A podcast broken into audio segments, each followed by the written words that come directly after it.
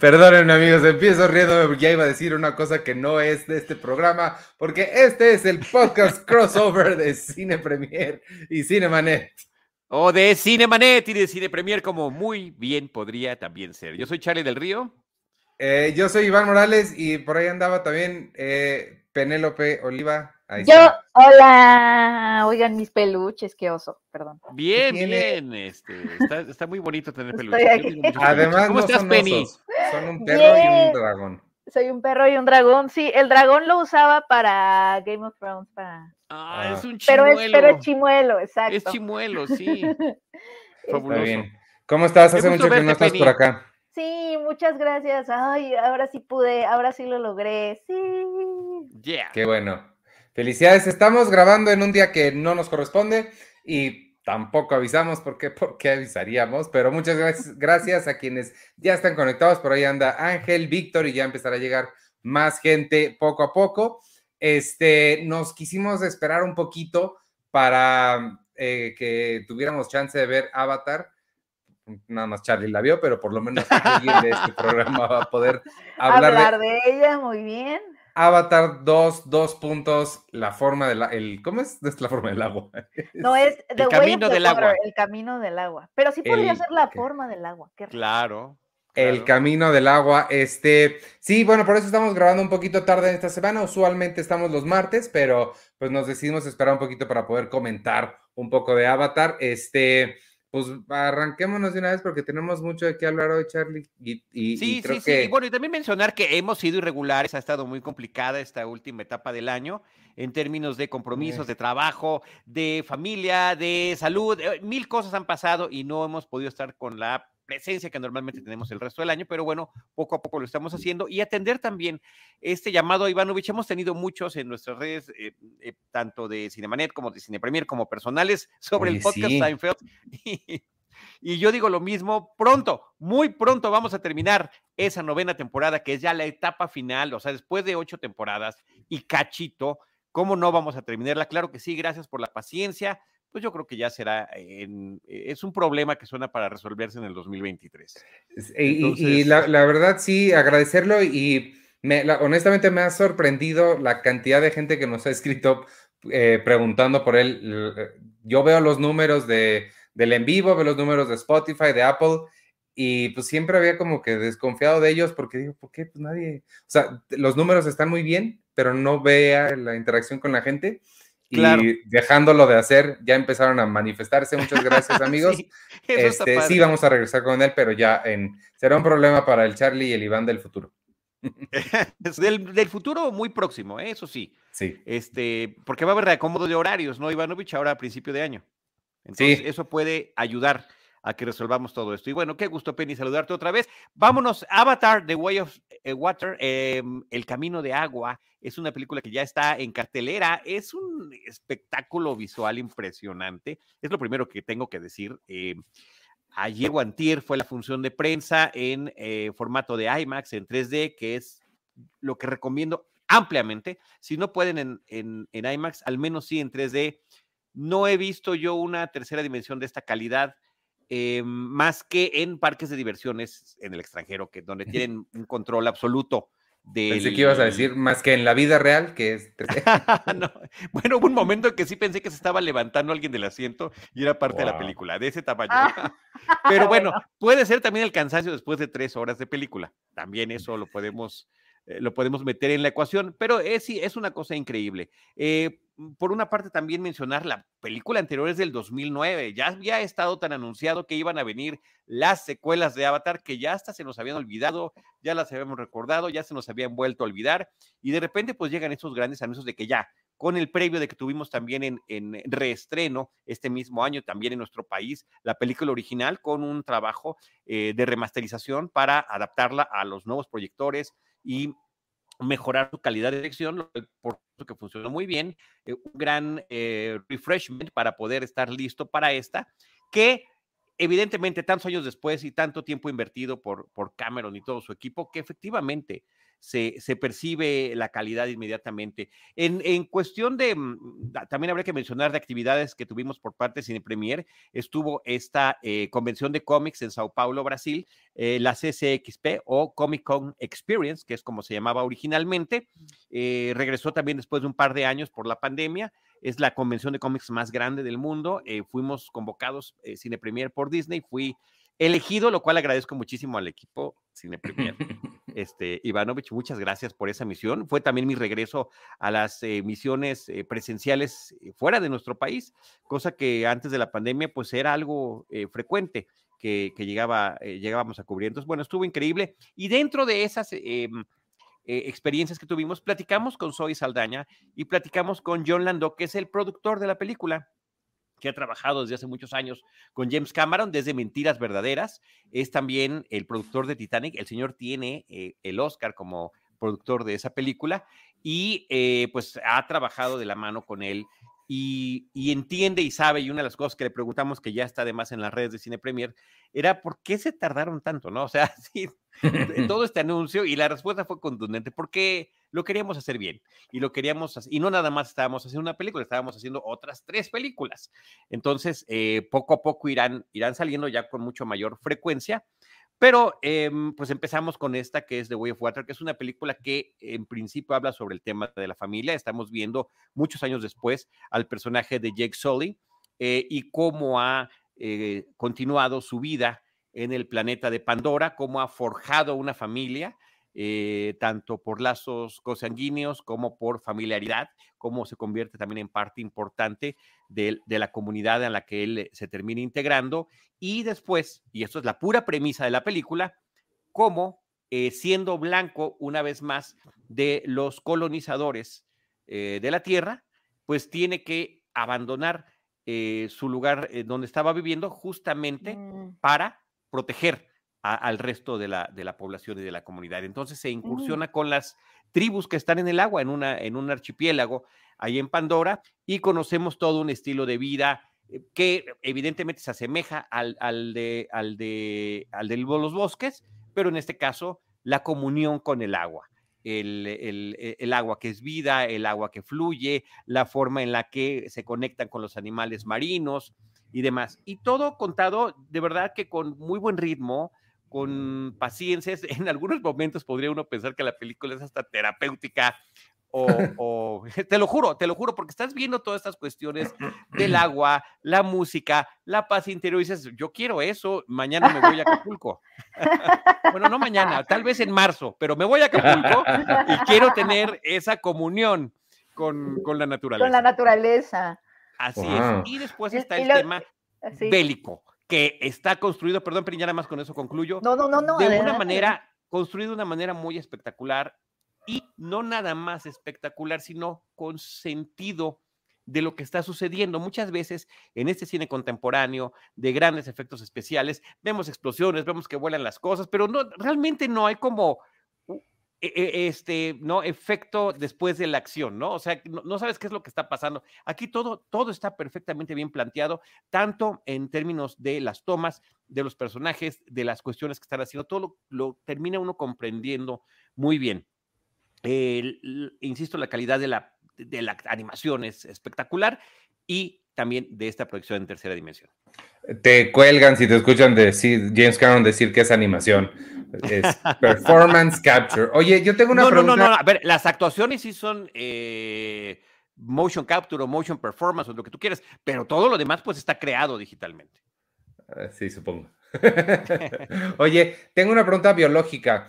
Em, yo no me acuerdo nada de la, de la película. La última vez que la vi fue en el cine, en 2009. Este, em, Jake Sully es el, el humano que que tiene el avatar, ¿cierto? Que tiene el avatar que da título a la película, el, que, el personaje que hace Sam Worthington. ¿Y se puede reproducir con gente de Naví original?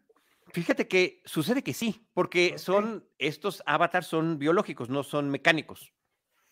Sí, Acuérdate que son una combinación de DNA de los Navi con el DNA eh, humano, y por eso tienen también algunas diferencias, como el tener cinco dedos, cuando los Navi solo tienen cuatro. Mm. Ah, bueno, y eso y por qué, por qué no. Y, y por y eso, y por supuesto, y por qué no, claro, claro. Ok. Pues este suena, suena interesante. Yo sigo tratando de, de convencerme. A ver, la verdad es que la fantasía, ustedes saben, Yo sí la quiero nadie. ver. es secreto que la fantasía no es lo mío. Eh, esta señorita aquí enfrente seguramente me va a obligar a ir. Entonces. Y lo, y lo cual está muy bien que lo hagas, Penny, eh, que lo obligues, porque le vamos a hacer un favor. Ahí van. Este es el momento de poder ver la película en la pantalla grande, en el cine, y como tal es una experiencia. Más allá de la narración de la película, el, el tipo de, de espectáculo que tienes, pues sí es inigualable y después lo podremos ver en televisión, en streaming, o lo podrás comprar en 4K, lo que tú quieras, no se va a ver igual. Esta es el momento de poder experimentar en la pantalla grande y luego son experiencias que pues terminan sucediendo una vez en la vida.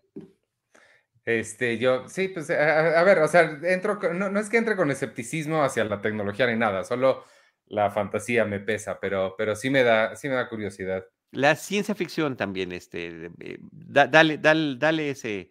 No, la ciencia ficción sí me gusta, la fantasía. Ahí está, pues esto, es ciencia ficción. Ciencia Oye, ficción fantasía. Pregunta Manuel González que si ya vimos The Fablemans, este, yo sí la vi, ya, es- ¿tú la viste, Charlie? Wow. No, todavía no. No, no, Este, no, no. eh, Penny también ya la vio, está bien padre, sí la recomendamos, pero hablaremos de ella cuando, Cuando cuando llegue, porque es- creo que es hasta marzo. Es un súper pendiente y me tiene muy emocionado esta película de Spielberg. Así que, ah, Sí. este, bueno, qué bueno que dicen que está bien. Sí. Eso me da alegría.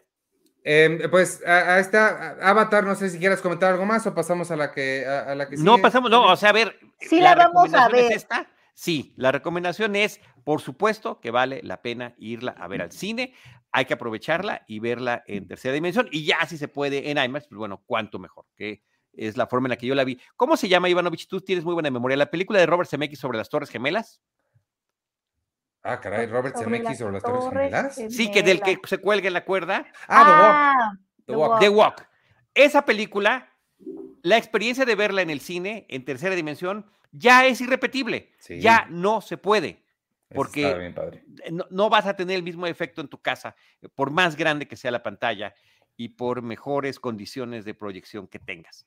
Eso en el cine te agarrabas del asiento cuando veías esta tercera dimensión y estos pasos que daba el, el personaje de Petit, se llamaba el, el hombre que, que- que están interpretando en esa, en esa película, de la cual también hay un documental muy interesante, es un par de películas que se pueden ver en, en un gran combo. Eh, pues, pues está bien, iré, iré nada más para ver la, la espectacularidad del espectáculo. Mientras tanto, ¿qué les parece si nos vamos aquí a la casa? Una cosa que nos pusieron aquí. También estuvo en cines, yo no tuve chance de verla en cines, pero, eh, y es la película de la que todo el mundo que tenga conexión con algo mexicano está hablando. Pinocho de Guillermo del Toro ya está en Netflix, estuvo en cines un ratito, eh, no muchísimo ratito, pero sí estuvo un rato, ya está en Netflix, lista para que cualquiera la pueda ver. Em, yo, la, la, yo, yo me la vi en, en cines, no estoy seguro si ustedes la vieron en cines. No, yo no la pude ver en cine tampoco y lo lamento terriblemente. Creo que todavía Sí. está en Cineteca Nacional, o sea, se puede aprovechar la oportunidad. Sí, creo que valdría mucho la pena. Y este, pues nada, pues es la historia de Pinocho, creo que mucha gente la conoce, todos deberíamos estar familiarizados con Pinocho, pero esta es pues la versión de Guillermo del Toro, un- una persona a quien sabemos que está, em, pues, no sé si la palabra obsesionada es correcta, pero con ciertos temas un poco más oscuros, le inyecta mucha realidad a todas las historias fantásticas que siempre cuenta y esta no es la excepción, una película producida en parte en México, ahí tenemos, eh, Penny hizo una cobertura bien padre de, de, mm, con los animadores mexicanos este, que trabajaron en esta película, que ya ella ahorita nos platicará de eso. A mí la película me gustó, se, sí, creo que, creo que funciona muy bien, creo que es un Pinocho diferente. Me gustó las conexiones que tiene con el fascismo, con esta idea de la desobediencia. Em, me sorprendió mucho las voces, yo no tenía idea que salía alguien eh, famoso y de repente yo... El De grillo- repente todos son famosos. el grillo me sonaba conocido y dije, sí, Iwan McGregor.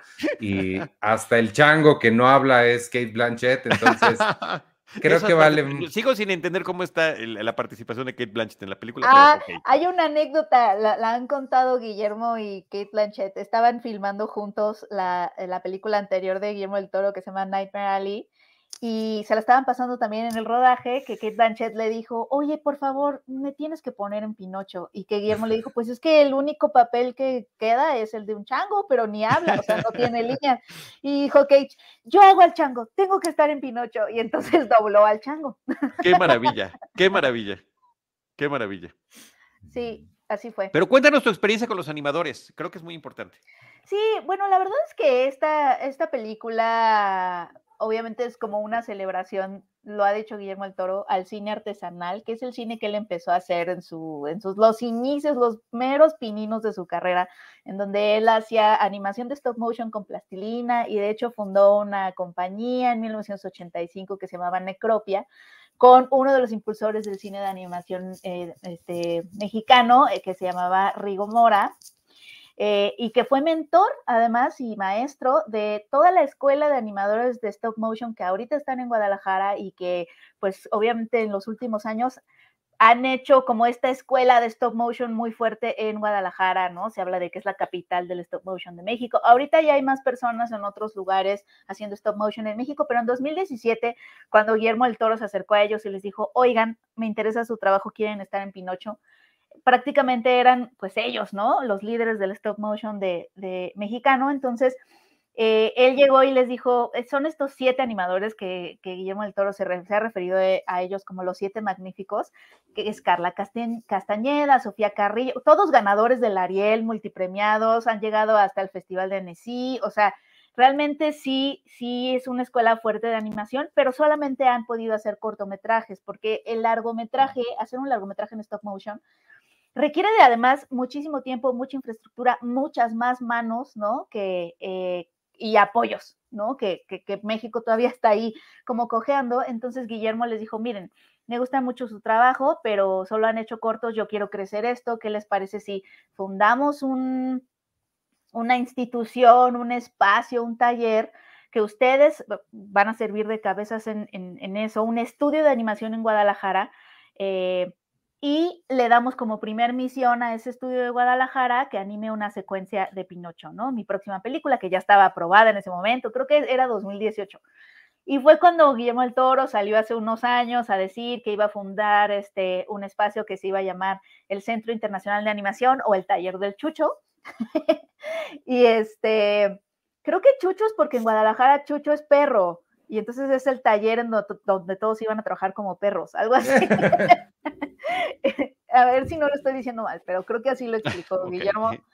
Y bueno, y pues les dio como este primer encargo enorme. Entonces prácticamente en Pinocho estamos viendo como los primeros pasos de los animadores mexicanos hacia una internacionalización del stop motion mexicano, ¿no? Eso es lo que está sucediendo en Pinocho. Eh, se animó en Portland, la mayoría de la animación se hizo en Portland, ¿no? Ahí estaban como 50 unidades de animación y aquí en México, en Guadalajara, en el taller del Chucho, eh, estuvieron seis unidades de animación. Con estos siete animadores, unos estaban animando, otros estaban dirigiendo arte, otros estaban en la fotografía, uno de ellos se fue a hacer marionetas a Manchester, ¿no? Donde se hicieron todas las marionetas. Ahí está una fotito, bien padre. Este, otro se fue a Portland, Sergio Valdivia se fue a Portland a animar allá en Portland. Este, entonces eso ha estado muy bonito, ¿no? Y ellos como que se conciben a sí mismos, o sea, como que han dado varias entrevistas y todo esto. Y en Cine Premier siempre los hemos estado estoqueando. Por ejemplo, esa foto la sacamos hace, creo que fue 2017 cuando fuimos a verlos. Recién se había anunciado que ellos iban a estar dirigiendo el taller del Chucho y nos fuimos a conocerlos a Guadalajara, les tomamos fotos, fuimos a sus talleres, nos, nos contaron cómo se habían, este, pues metido a lo de la animación y nos dimos cuenta que básicamente la forma en la que todos entraron es por el contagio, o sea, uno estaba trabajando en uno de sus cortos y el otro llegó y le ayudó y entonces de ahí el otro ya le gustó la animación y entonces así se han estado contagiando, por eso es que todos son de Guadalajara, pues porque pues básicamente eran vecinos y el vecino te contagia su entusiasmo, ¿no? Sí, vamos a decir que en lugar de contagio, que hoy en día está muy fuerte esa palabra, vamos a decir que fue orgánico. Claro. Fue orgánica la forma en la que se fueron integrando. como que se lo, como que se lo, es que sí se lo se contagian la, el entusiasmo. sí, por supuesto, el entusiasmo. Se lo pegan, ¿no? Se lo transmiten. Y por eso es que, pues, todos son de Guadalajara, ¿no? Porque me contaban que mucho, mucha gente les pregunta, bueno, pero ¿qué hay en el agua de Guadalajara, no? ¿Por qué hay tanto stop motion aquí? Pues es porque ellos mismos se van invitando y se van, pues, transmitiendo esta pasión, ¿no? En, eh, uno se cuela al taller del otro y el otro se cuela al cortometraje del otro. Y por eso si ves en, el IMDB el trabajo de ellos, resulta que uno dirigió, pero el otro hizo el arte, pero el otro hizo las marionetas, pero, o sea, como que todos trabajan en sus, en sus producciones, ¿no? Por eso es que, pues, realmente sí era como una escuela. Ya estaban trabajando juntos, entonces Guillermo dijo, no, pues hay que, hay que crecerlo. Y fue que puso esta, este espacio. Y pues la verdad es que está padre saber que Pinocho, ah, porque además es algo muy lindo que la secuencia que les tocó a los animadores acá, este, es una secuencia que involucra a unos conejos negros que están en cierto lugar, eh, que no voy a decir dónde para no spoilear, pero, o sea, nada más imagínense, amigos, que cada vez que Pinocho, porque la marioneta sí se vino de Portland acá para poder estar en esos escenarios que estaban acá. Eh, cada vez que Pinocho viaja a ese lugar, porque sí es un viaje, está viajando a México. Eh, eso, es, eso es lo que pasa. O sea, todas esas secuencias este, fueron, fueron hechas aquí en México, los conejos y todo. Está bien locochón esa. Locochón es una palabra que todavía se usa, ¿no? Todavía se usa, todavía sí, yo tengo que defender que se sigue usando. Muy bien, ya. Fin. Ese fue el breviario cultural. Ya no voy a volver, la próxima vez que vea la película no voy a poder dejar de pensar que efectivamente cada que llega allí con los conejos es un viaje a México. Eso está buenísima esa analogía que estás haciendo, es, es real. Este, eh, está increíble ese trabajo que hicieron de animación, la forma en la que se integra con lo que estaba sucediendo en otras dos partes del mundo que ya mencionaste y que eh, queda perfectamente bien integrado a la hora de ver la película como una sola pieza que a mí me, me dejó impresionado en términos de la calidad de la animación, de la calidad del detalle, de los actores. Estoy yo así en super shock. Por supuesto dije, claro, pero ¿cómo va a ser que no estuviera Ron Perlman en la ah. película? Claro.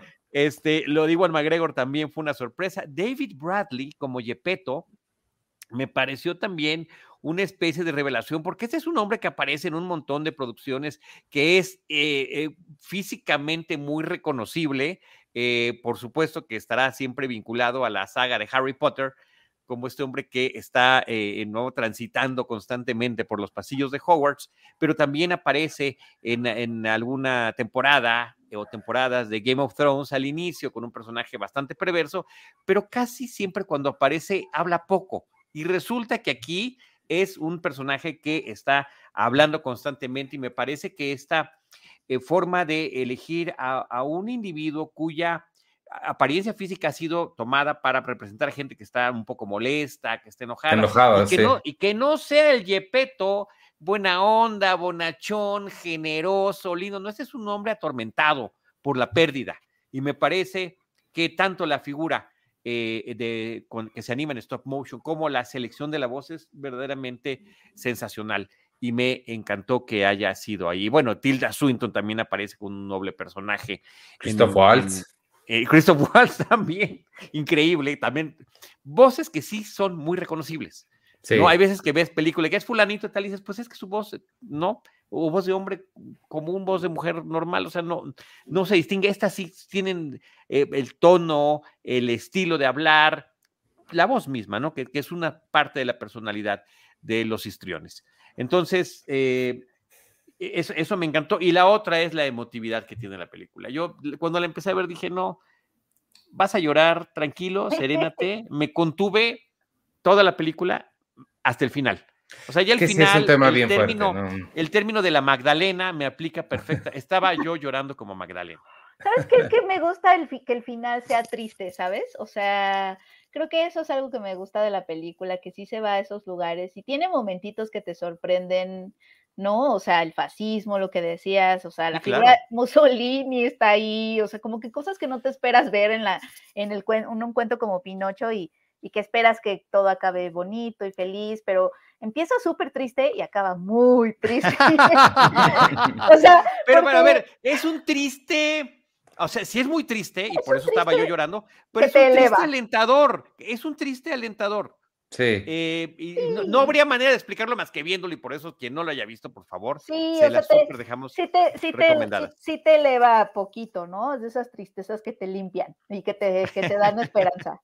Pero eso me gustó, eso me, gustó que se, que, que, haya esos como elementitos que sí te sacan de el cuento, de, de lo que tú, de nuestra idea de un cuento. Y sí se siente el Guillermo Torismo, o sea, sí, sí se siente que es una película de él, sobre todo en el diseño del Hada Azul y la otra, que no sé cómo se llama la otra Hada. Este, eh, sí.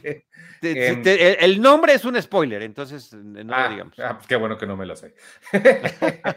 este, son, creo que ahí en el diseño se nota mucho el, porque el diseño de la marioneta y de los demás personajes viene del libro en el que está basada la, la película este, pero em, estos otros personajes sí se nota mucho la influencia de él. A mí me, me, gustó bastante, me gustó más que la mayoría de las películas de Guillermo del Toro. Sí debo aclarar que a mí Guillermo del Toro, me, como persona, lo, lo, amo y que me adopte y que se mude para acá, pero eh, sus películas no son mis favoritas por esta onda de la fantasía que siempre tengo, pero este, pero eso dicho, sí es una de las que más me ha gustado excepto por las canciones. Las canciones, ¿qué les parecieron? A mí no me. No, a mí, me, parecieron bien. A mí me parecieron muy interesantes. Y ¿sabes qué me pareció también curioso? Que hay algunas canciones que se interrumpen por algo que sucede en la película. Y eso me encantó. que no sé que terminen, oh, la alegría y de repente, no, pasa algo, la canción se interrumpe. Y una de ellas, por cierto, es la que termina cerrando la cinta que me parece que es sensacional y que es interpretada por Iwan McGregor. Y por cierto, este, la música es de, de Platt eh, también la música de las canciones y la letra está entre tres personajes y uno de ellos es Guillermo del Toro. Es decir, que si lo nominaran a la película por canción y llegara a ganar, tal vez Guillermo del Toro podría tener un Oscar por mejor canción original. Ese tipo de, detalles me parecen curiosos. La otra cosa que creo que es importante que digamos, para que no demos un extraño mundo de yacazo en este caso, eh, la película es co-dirigida con Mark Gustafson, ah, claro, que es un especialista en stop motion. Eh, y, sí, que no pase lo mismo que con Henry Selick, el verdadero director de The Nightmare Before Christmas. Eh, claro. realmente Tim Burton no estuvo más que en, la preparación, en el diseño de los personajes, supervisando ocasionalmente, por el trabajo duro, constante y macizo y lo cual se puede ver en muchos documentales eh, contemporáneos que están ahí disponibles en las plataformas, particularmente en Disney Plus y en Netflix. Ahí podemos ver el trabajo de, de Selick, eh, que, que, siempre queda como. Mm, eh, Pero en esta sí trabajó más Guillermo del Toro que. No, sí, o sea, no, no, no, sin duda, sin duda alguna, sin duda alguna, pero por eso está la codirección. La codirección. Ahí está. ¿y saben Aunque la película se llama Guillermo del Toro, Pinocho. Pinocho. Claro. Sí, qué, qué, difícil ser Mark Gustafson en esta película, pero él, pero además él, o sea, ¿saben qué sí pasó? Eh, también es de estos pioneros del stop motion, porque él hacía stop motion en los 80 o cuando fue que salió Toy Story o antes. Él se volvió muy famoso ah, porque recién había salido Toy Story y entonces había todo este boom de los juguetes que se mueven y todo, y él dirigió estos cortometrajes comerciales de Nissan en donde los juguetes se movían y el Nissan era un coche de juguete y el Ken iba por la mm. Barbie a su casa y se la llevaba a pasear y no, no, más bien el GI Joe, el muñeco GI Joe se robaba todo el tiempo a Barbie y Ken siempre se quedaba como triste porque él era como mucho más activo con su Nissan que Ken. Entonces, fueron unos comerciales que gustaron mucho desde ese, desde y desde ahí se, él como que hacía muchos stop motion comerciales y así. Órale. Qué padre, ah, qué padre. Pues ahí está Pinocho en Netflix, amigos. Sí, les recomendamos mucho que, la vean. Creo que vale mucho la pena por todas las razones que ya dimos. Y este, y pues para ver buen cine, porque sí hace falta mucho buen cine y aquí hay un buen ejemplo. Dime, ¿qué? Porque un gran ejemplo, un gran ejemplo. Este, eh, la otra es, lo dijeron ustedes hace rato y lo voy a reiterar. Creemos que conocemos la historia de Pinocho y al verla a través de la mirada de Guillermo del Toro resulta que no del todo. Eh, tanto por la forma en la que lo cuenta como por las formas que termina, las cuestiones que termina integrando, desde la obra original literaria hasta la adaptación de Disney, que es lo, más conocido que hay sobre el personaje hasta este momento. está esta oscuridad terrible que tiene la película sobre el abuso infantil, eh, inclusive eh, muy sugerida queda la pedofilia eh, en la película original, que es, es, muy difícil verla de adulto y decir, diablos, no había yo entendido que había este subtexto en la cinta. Y aquí esto es cambiado por el tema del uso de los niños en las cuestiones bélicas. Entonces, eh, creo que es una, una, parte interesante que tiene que ver con todo esto que estaban mencionando, Penny, de, de, Mussolini, el fascismo y demás que está ahí retratado en la película. Creo que está muy bien hecho y el diseño de Pinocho me... Primero dije, qué raro, y ya que lo ves en movimiento, ya que lo ves en acción, ya que lo conoces, dices, quiero, ¿dónde está? Quiero un Pinocho para tenerlo aquí también, allí atrás, me, por ejemplo. Me, pasó igual, te termina ganando. Este, pues, nos podemos quedar en Italia nada más que pasar de animación, de, personajes animados a otras personas también muy animadas. Eh, ya terminó The White Lotus, la segunda temporada de The White Lotus en, ahora en Sicilia. Eh, no me acuerdo si la comentamos cuando arrancó, pero pues ahorita ya terminó esta semana y creo que vale la pena dedicarle algunos, eh, algunos minutos. Obviamente, de nuevo, amigos, sin spoilers, pero ¿qué les pareció el final de, temporada de, de, The White Lotus 2? Eh, a mí me encantó. me fui transitando de una manera muy extraña a lo largo de los episodios de la serie. Te, lo, mencioné cuando arrancó, dije, es que se parece demasiado a la temporada anterior, nada más que estamos cambiando de locación y narrativamente está utilizando los mismos elementos. El mar, ¿no? los espacios, eh, las diferencias sociales entre los que, socioeconómicas, entre los que trabajan y los que están y como huéspedes y demás, que sigue siendo el corazón de la historia, pero creo que esta se va por otros vericuetos que al final terminan sorprendiendo mucho. También tiene la misma premisa, es decir, eh, la, temporada 1 y la temporada 2, que son como miniseries, cada una de ellas son historias contenidas, comparten un par de personajes, pero podrían verse de manera separada sin ningún problema. Eh, empieza con que ya acabaron las vacaciones de una semana y alguien murió. Y entonces te cuentan toda la historia siete días antes para ver quién murió o quiénes murieron. Y, creo que eso la convierte en un vehículo de suspenso muy importante.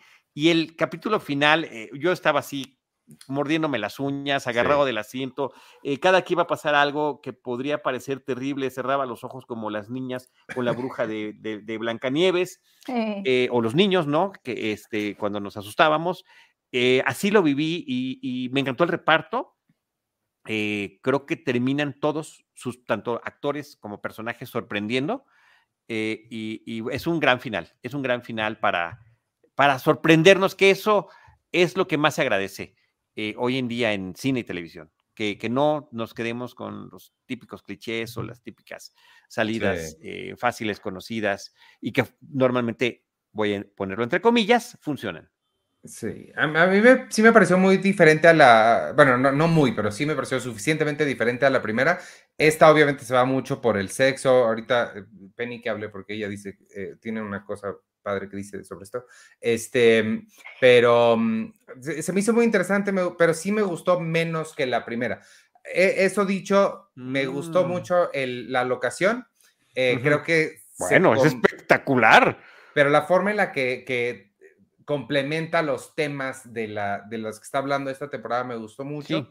Y este, mm, y sí, es, e, esta idea del sexo como transacción creo que me pareció bastante interesante. Ah, ya me acuerdo qué quería decir. Aubrey Plaza me sorprendió mucho, nunca la había visto dramática. Me dieron todavía más ganas de ver una película que creo que dirigió, que salió este año y que creo que la dirigió ella, que se ve muy interesante también. Entonces, creo que el reparto también está súper bien háblanos, háblanos bien del sexo. Este, no, pues es que es una temporada muy sexual, ¿no? O sea, como que en la pasada estaba mucho más presente esta onda de, la, clase, ¿no? Había, había más personajes que eran parte del staff de la, del hotel. Eh, este, era como más, más por ahí. Y sí, y esta temporada a mí se me hizo interesante este elemento del sexo como, pero como transacción, exacto, como no importa siempre el sexo va a ser una transacción, siempre das algo y obtienes algo, ¿no? Eh, nunca es algo neutral, ¿no? Ya, pues, eh, como que siempre se va a transferir o poder, cierto poder, ¿no? Este, de regreso, como ping-pong. Eh, y creo que eso pasa durante toda la temporada. Todo el mundo obtiene y da algo o pierde algo, ¿no? A la hora de tener, de tener relaciones sexuales. Y, y bueno, y además están como este, este tema del sexo como una transacción está tal cual encarnado por estas dos chicas que son prostitutas y que están en el hotel y que se la y que bueno, que, que, que, la temporada pone como ganadoras, ¿no? De, o sea, si esto fuera Game of Thrones, ellas se quedaron con el trono de hierro y le sacaron dinero a todos y bye, ¿no? ¿Quién necesita a los hombres? Eh, eso es lo que pasó. Eh, en ese sentido, creo que a mí me gustó un poquito más el final de la pasada, justo por esto, porque me, obviamente sentí mucha satisfacción ver a mis chicas, ¿no? Salir así como ganando la temporada, pero me gustó más que el final pasado, lo sentí más agridulce, más saladito, con más piedritas en el zapato, o sea, como que entre que se arreglaba, se arreglaron las cosas, pero se te quedas, o sea, pienso en el matrimonio este que era horrible, ¿no? De los recién casados del primer, de la primera temporada, este, y tú dices, ella lo va a dejar, o sea, lo tiene que dejar, y al final se quedan juntos, y es como un final feliz, pero dices, ¿no? O la, la, la, familia que regresa un poco más unida, pero esa unión también está como, ay, no sé, la, ni, la chica que era súper woke y anticapitalista, pero al final termina metiendo en problemas a una persona, ¿no? Este, que es más desfavorecida que ella. O sea, como que todo el mundo como que regresó de sus vacaciones bien, pero dices, changos, ¿no? Realmente nadie, nadie cambió. Bien aparentemente, creo que ese es el bien aparentemente. Creo que ese es el punto, o sea, aparentemente bien, pero tú sabes que las cosas no están bien. No están bien. creo que ese es el tema de, los rostros y las máscaras. Al final de cuentas, es, ya se acabó, ¡pap! Nos ponemos otra vez la máscara y aparentamos, hacemos lo que hace una pareja eh, que es icónica de esta segunda temporada, la que tiene Theo James, este, eh, con, el, con el personaje que es su esposa y que es, ¿no? O sea, no importa lo que pase, nosotros seguimos así, dando pero sentí Que, pero sentí que esta temporada es mucho más este, dulce, o sea, sus, sus finales felices no son tan, sus finales de, de, varias historias no son tan ambivalentes, como que, o sea, los chavos que tienen sexo al final, ¿no? De que, y sabes que y ya están todos enamorados en el aeropuerto, las chicas prostitutas saliendo felices, como que hay más finales felices, siento, que en la temporada pasada. Y por eso me gustó un poquito más la temporada pasada en ese sentido. Como que aquí la mm. serie sí te da más, sí te deja como, con más satisfacción en el final. Y en la, y en la pasada sí te dejaba un poquito más incómoda. Siento, pero aún así disfruté muchísimo esta temporada. O sea, se me hace que la, la chica que actúa de la, la gerente es espectacular. Ella a mí me encantó. Este, la, la, la, la, chava que era supuestamente la esposa trofeo que nos terminó a todos así como, ¿sabes? Dando lecciones de... Era muy fácil menospreciarla, ¿no? Este, sí, la, esposa no, es un personajazo. Fuera, parecía que tenía aire en la cabeza y de pronto es como la que supo jugar les, les, da lecciones a todo el mundo, ¿no? O sea, le, le, dio tres vueltas a todos los demás y eso también. Yo quisiera que me dé lecciones a mí también. Sí, fue, muy interesante ese personaje, me encantó. Sí, eh, pero justo por eso siento que al final termina teniendo su propia personalidad esta segunda temporada o esta segunda miniserie en torno a The White Lotus y que el, aunque aparentemente son muy similares, hasta en el desenlace, este sentimiento agridulce y de falsedad, me parece que termina siendo quizás un poquito más interesante esta. E, es lo que me pareció. También puede ser que me está ganando el hecho de que esté ubicado en Sicilia y que el tema del padrino transite en casi todos los episodios, que haya alguna referencia y que vayan a visitar una locación. Que además la acabamos de ver en el turismo, el turismo cinematográfico. Eh, dando una lección de cómo se deben hacer también ese tipo de cuestiones. Entonces. Pero que eh, además eh, resulta fatal, ¿no? No es lo que esperaban. Por supuesto, por supuesto. insisto otra vez en el término, agridulce. Agridulce y, y, no sé cómo se dice cuando eres de, hipocresía. De, de, hipocresía absoluta. O sea, la, más que un final feliz, Penny, o finales felices, creo que son los finales de la hipocresía de clase los que terminan, los que pueden terminar aparentemente ganando. Sí, aunque me parece. Tuvimos una semana para ver qué es lo que sucede realmente y después ya se acabó. como ese dicho de Las Vegas, lo que pasa en Las Vegas se quedó en Las Vegas, lo que pasó en Sicilia se quedó en Sicilia, lo que pasó en The White Lotus se quedó en el White Lotus. Y lo demás, vamos a seguir aparentando que todo está bien. A mí se me... Eh, eso me gustó mucho. Se me antojó, se me ocurría que la siguiente, si es que hay una siguiente, sea en un White Lotus de esquiar, en estos lugares donde, donde nunca se oscurece, como en Insomnia de la, de la, de Christopher Nolan. Creo que por ahí podría haber algo, una, historia así interesante por ahí. Para cambiar de sol a nieve. Claro, pero el tema del, mar es, es, recurrente en ambos casos y parece que es importante para el creador de la serie. Oye, este, sí, el personaje de la, de la gerente del hotel es ah, increíble, aunque a mí me parecía em, un personaje antipático. No, claro, ella, a mí, a mí la actriz, las cosas que estaba haciendo la actriz, creo que a nivel actoral son muy, muy Son sensacionales, pero el personaje es antipático. Sí, Pero al final de cuentas terminas también entendiendo muchas cosas de ellos. O sea, terminas, todos tienen un rostro diferente cuando acaba, para ti como espectador, cuando acaba la serie. Totalmente, y me parece que eso es eh, sensacional. Eh, que también pasa un poco en la primera, pero el, el, actor que hizo en ese caso al gerente original, eh, Armond era el personaje Murray Bartlett, bueno, es una cosa espectacular de carisma todo el tiempo y aunque esté cometiendo errores, tú sigues apostando por él. Por lo cual siento que es todavía más duro el golpe del final de la, de la temporada pasada. Pero este final y esa serie de eh, que se convierta también en una película de como el golpe de estas tranzas. De sí, es que se va construyendo por momentitos. Heist. Heist, exacto. Que, está, que lo diríamos en español como esa palabra película de Heist. de, sí, de... de eh, eh, ¿Atracos? De atracos, sí. Me acaban de, de estafadores de estafadores. Me acordé de Don Gato, me acaban de estafar, de engañar, de robar y de me vieron la cara, ¿no? Así, Así acaban varios, pueden decir al final de The White Lotus, uh, me vieron la cara. Pues sí, hay uno que literalmente lo dice. Sí, sí, sí, sí.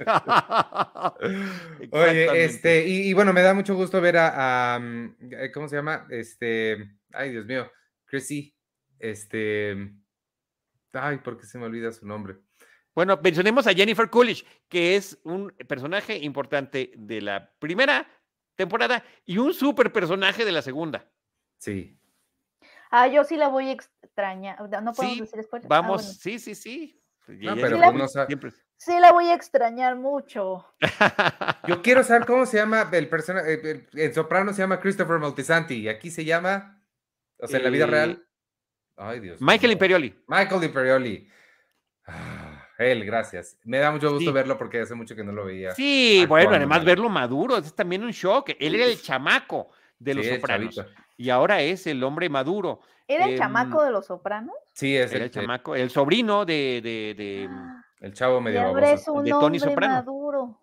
Oigan, este, pues de, vamos con otro hombre maduro, supongo, ¿les parece? Una película que llegó la semana pasada a Apple TV Plus. Estaba Will Smith muy preocupado de que nadie la fuera a ver porque había dado una cachetada en los Oscars. No sé qué tanto le importe eso a la gente, pero se estrenó en Apple TV Plus la nueva película de Antoine Fuqua que hizo la de Ethan Hawke y Denzel Washington, que se llama el Training Day. Este, Training Day, claro.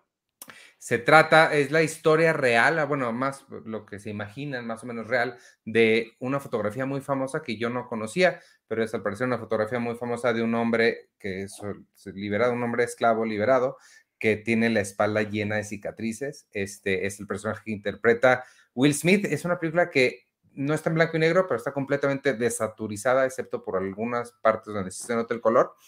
Este toma lugar en la, en la guerra civil norteamericana. Es la historia de un esclavo que se libera, se escapa y se mete o lo meten al ejército, eh, pues, el ejército del norte que está luchando contra el sur. Em, yo nada más para decir mi comentario rápido, a mí me gustó a secas la película, creo que podría Creo que le hizo falta mucho cuestionamiento. Creo que para hacer una película de 2022 le hace falta mucha introspección. Se me hace raro porque pues Antoine Fuqua es un cineasta afroamericano y no porque su raza le diga qué tan woke o qué tan consciente de estas cosas tiene que ser, pero uno esperaría que lo fuera.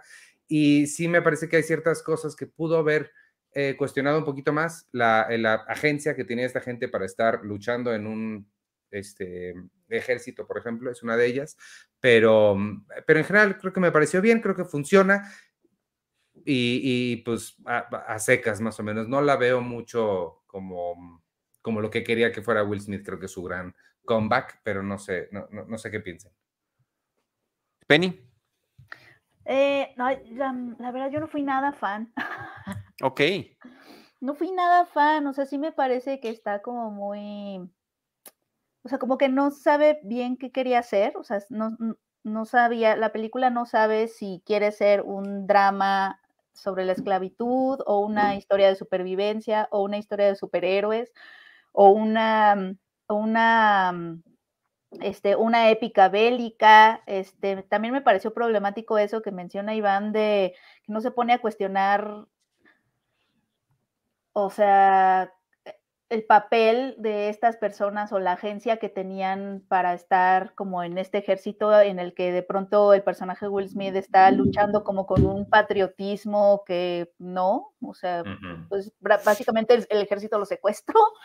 Este, y claro, él quería, él quiere como, o sea, porque hay un momento en donde primero él escapa, ¿no? De una plantación terrible, él es un esclavo, eh, logra escapar, eh, no, primero lo, de la plantación en donde vivía su familia, lo llevan a un lugar que me parece que es como el frente de los confederados, como que es parte de la guerra.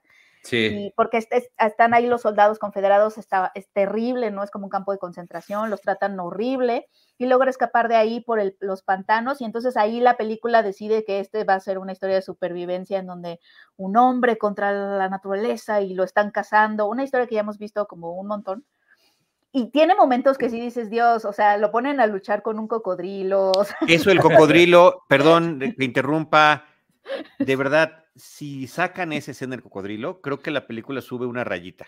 Sí, sube una eh, rayita, porque... Así como el cocodrilo jala a sus presas, este cocodrilo arrastra la película a un nivel inferior del que debería de estar es una gran imagen la que pone Charlie, porque creo que yo estaba sintiéndome incómoda ya por lo que estaba viendo, porque dije, bueno, es que yo creo que más bien Antoine Fuqua está viendo esto como una película de acción, no tanto como para hablar, ¿no? De la esclavitud, ni para tener mucha psicología de personaje, porque le pone a, lo pone a él como también como, un, como esta persona cristiana, que Dios lo va a ayudar, ¿no? Ah, sí, lo de Dios me cayó bien mal. Como también estas, como si estuviéramos también como en 1990, ya sabes, esas películas de en donde son como estas personas especiales, iluminadas, no sé, estos héroes, es un héroe que se siente este, del pasado, como de, Hollywood viejo, ¿no?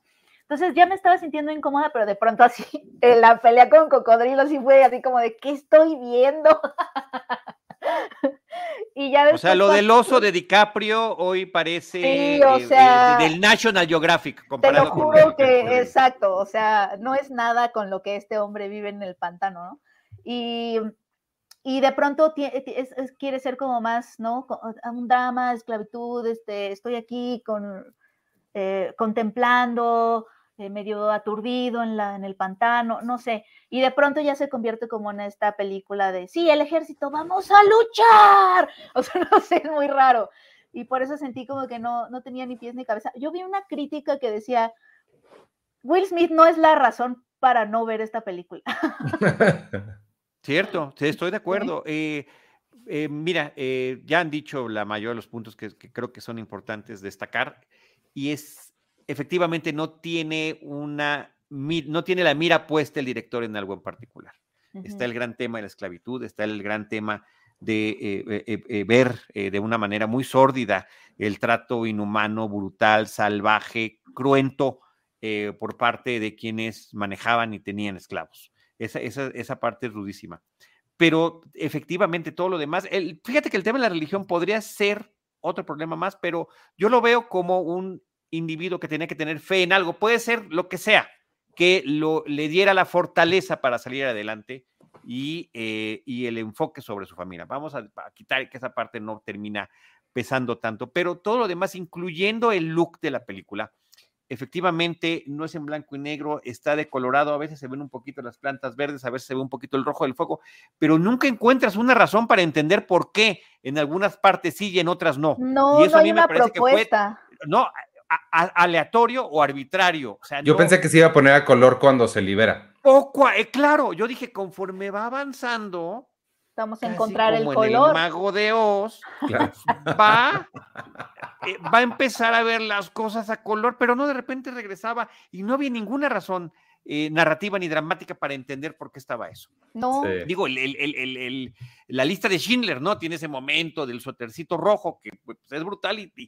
y, tiene un porqué. Este no, este cine más, ah, se me ocurrió. Se me ocurrió, pues, creo que no sabía qué quería hacer. Es como, te voy a decir, como cuando vas en el coche y, el de adelante no va ni en un carril ni en el otro. o sea, ponte en uno, escoge uno, por el amor de Dios, uno. Sí. Uno. Y, y, además va lento, porque, ah, no, claro. porque la película no puede ser de otra manera. Muchísimo. Entonces es el coche que va mm, ahí no en ningún carril definido y además va muy lento. Ahora, Will Smith sí me sorprendió con todo y, efectivamente yo ya lo veo diferente después del tema de la cachetada, innecesaria, absurda y bueno, es un tema que se ha platicado muchísimo, eh, pero me parece que sí tiene una gran interpretación, o sea, de repente hasta le desconoces el rostro por la caracterización y las gesticulaciones que está haciendo. Sí, lo hace muy bien. Y me parece que eso es un acierto y que se suma a lo que mencionaba Penny de la crítica que leyó, que el, el, problema para ver esta película no es Will Smith, ¿no? No es Will Él está bien. es otra Él está cosa. bien. Él está bien. Este, pues esta Emancipation, amigos, si alguien quiere aventarse a verla, tal vez son fans de Will Smith o de la guerra civil o de algo, está en Apple TV Plus. ¿Ese qué ibas a decir? ¿O de la esclavitud? Si son fans de la esclavitud, tienen que reevaluar muchas cosas en su vida. Me preguntó, me preguntó mi hijo, ¿qué es emancipación, papá? Y, me volteé a ver a Andy y le digo, eh, pues es cuando te liberas de algo. Por ejemplo, Andy, eh, ¿tú cuándo te emancipaste de tus papás? Y me dice, nunca. Y le digo, yo tampoco. Qué mal ejemplo. Pero buen momento de aprendizaje para Carlitos. Excelente. Este, oigan, eh, pues ya nos, tenemos que ir, amigos, porque se nos viene el tiempo encima. Ya no nos va a dar tiempo de hablar de las dos que queríamos mencionar, pero todavía podemos hablar de una de ellas, nada más les cuento rapidísimo. Bueno, era nada más mencionar Bardo, que se estrena ya mañana que mañana es mi cumpleaños, por cierto, 16 de diciembre. Nada más quería mencionar eso. 14 fue de Charlie, el, el 16 es el mío. Por eso hicimos este hoy el podcast, para que quedara entre los dos cumpleaños. Y Netflix me va a mandar de regalo Bardo por alguna razón. Este, ahí va a estar ya Bardo en Netflix y la semana que entra se estrena en Star Plus una que Penny y yo ya vimos, que te encargo Charlie que la veas cuando salga en Star Plus, The Patient. Está, está padre, está interesante, es Steve Carell y Donald Gleason. Vale mucho la pena verla y les cuento lo demás que es estrena. Ah, por cierto, antes de irme con los estrenos, tenemos cinco códigos, amigos, para ver Lilo Lilo Cocodrilo eh, de renta digital. Entonces, si quieren alguno de esos cinco códigos, manden un correo a trivias arroba cinepremier.com.mx. En el asunto pónganle Lilo Lilo Cocodrilo. Fácil, los primeros cinco en llevar se los llevan. Y esta semana llegan a los cines, obviamente, Avatar, El Camino del Agua. Eh, Men, que platicamos de ella. Sí, la mencionamos cuando, cuando estaba programada para estrenarse hace como dos meses. En el episodio número 337 del podcast de Cine Premier, todavía era el 22 de septiembre, por si quieren escuchar lo que hablamos de ella, Men, la nueva de Alex Garland. A Netflix, ya dije Bardo, llega El Novato, ¿Quién mató a Santa? Un misterio navideño, navideño de Murder Mystery. Esta son esta serie completamente improvisada de Will Arnett que yo tengo muchas ganas de ver. Eh, también está Sonic Prime el 15. En Star Plus llega El Paciente, la que les comentaba, llega el 21. Y la temporada 4 de What We Do in the Shadows y la película Mira cómo corren. A Disney Plus llega la serie La leyenda del tesoro perdido al filo de la historia, que creo que es con Catherine Zeta Jones o con alguien así famosón, el 14. Y en Amazon Prime, Lecciones para Canallas de nuestro amigo Gustavo Moeno, ya está disponible para que la vean y LOL, Last One Laughing, la temporada 5, por si quieren ver eso. Yo soy Iván Morales y me pueden seguir en arroba Iván Morales y en todas las redes sociales de Cine Premier, arroba Cine Premier E con la E al final. Nos escuchamos pues no sé cuándo, ¿verdad? Les vamos avisando porque ahorita vienen días más. Pero sí, antes de que se acabe el año, vamos a quedar mínimo en un programa más. Oye, yo ya sé que se me olvidó y también es estreno. Huevitos congelados, la quinta película, ah. largometraje animado de Huevo Cartoon, la saga de Toto que inició en 2006 con una película de huevos. Eh, ya está de estreno en VIX Plus. es eh, una película que se está estrenando ahí de manera eh, exclusiva para jalar también eh, público hacia esta plataforma mexicana y reciente. Entonces, bueno, la película es súper recomendable. La platicamos con detalle en el próximo episodio. Me gustó muchísimo. Me Antes de que acabe el año tendremos otro. Bueno, despídense. Penny. Yo soy Penny Oliva, muchas gracias por escucharnos. Este, no esperamos que nuestros análisis les hayan servido y pues ya vienen las Navidades, espero que estén preparados. Así es. Muchas gracias, Penny. Qué gusto verte, Ivanovich. Yo soy Charlie del Río, arroba Charlie del Río, arroba Cinemanet, también por ahí nos pueden ver. Cinemanet Plus es, es, nuestro podcast. Y yo les recuerdo que nosotros, estos equipos de Cine Premier y Cinemanet, los estaremos esperando en nuestro próximo episodio con cine, cine y más cine. Cinemanet y Cine Premier presentaron Crossover, podcast de cartelera de Cine Premier y Cinemanet. Hmm, ¿O era al revés? Porque aquí el orden de los factores no es crossover. Crossover.